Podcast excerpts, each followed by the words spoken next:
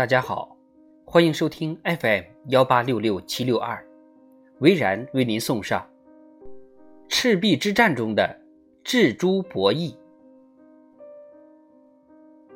在博弈论的案例分析中，有一个著名的模型叫智猪博弈，说是有一大一小两头猪在笼子里，旁边就是饲料槽，而在笼子的另外一边有一个按钮。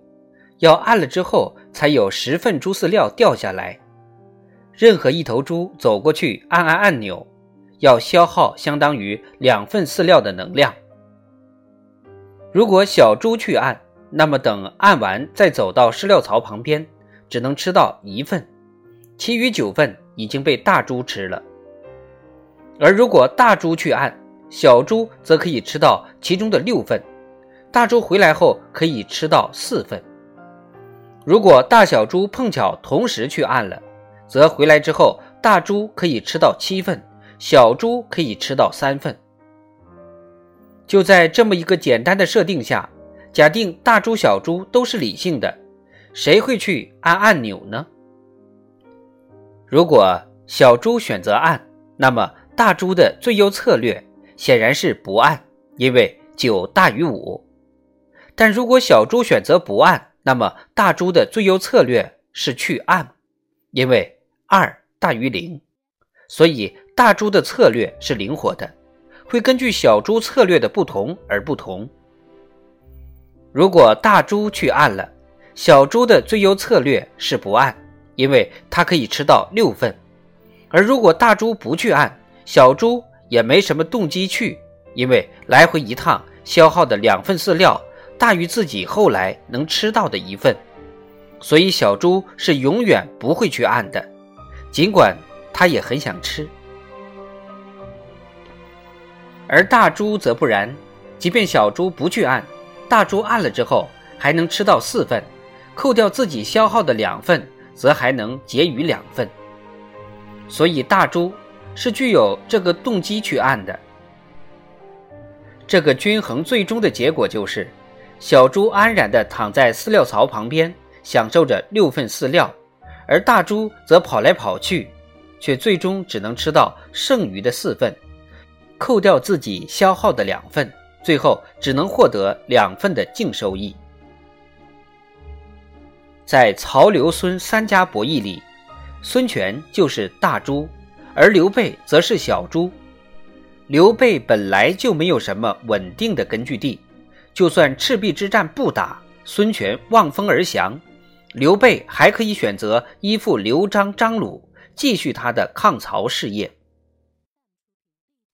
而孙权则不然，江东是孙氏的基业，如果就此献给曹操，孙权便一无所有了。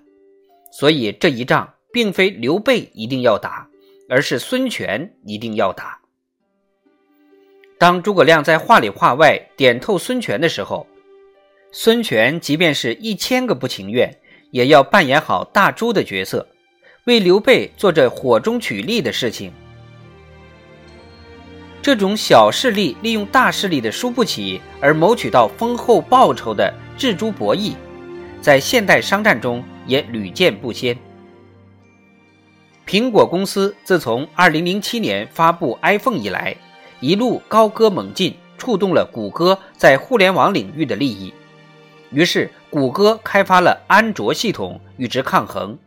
但是，谷歌毕竟是一家网络公司，在手机制造方面并没有太多的经验。于是，谷歌不得不依赖于现有的手机开发商。机遇就这样落在了三星集团身上。在二十一世纪初的头几年。还是诺基亚遍天下的时代，三星在手机制造业中只是一个中等规模的厂商。但是，三星敏锐地看到了安卓的潜力，果断下注，成了安卓手机的先行军团。尽管初代安卓手机的设计和性能一直被吐槽，但三星一直坚定地把手机产品和安卓牢牢捆绑在一起。因为三星知道，苹果虽然强大，但消耗者是多元化的，所以手机市场必然还有很大的空间可以挖掘。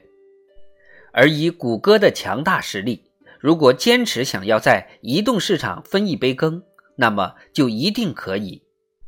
要做到这一点，谷歌只能依赖于安卓系统，而只要三星能成为安卓手机厂商的领头羊，那么就能从谷歌做的这块蛋糕中获得最大的一块。三星的坚持最终得到了丰厚的回报。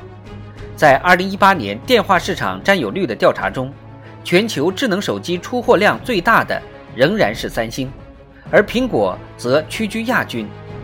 在三星的案例中，谷歌便是那只不得不去按下按钮的大猪，而三星则成了旁边那只获利丰厚的小猪。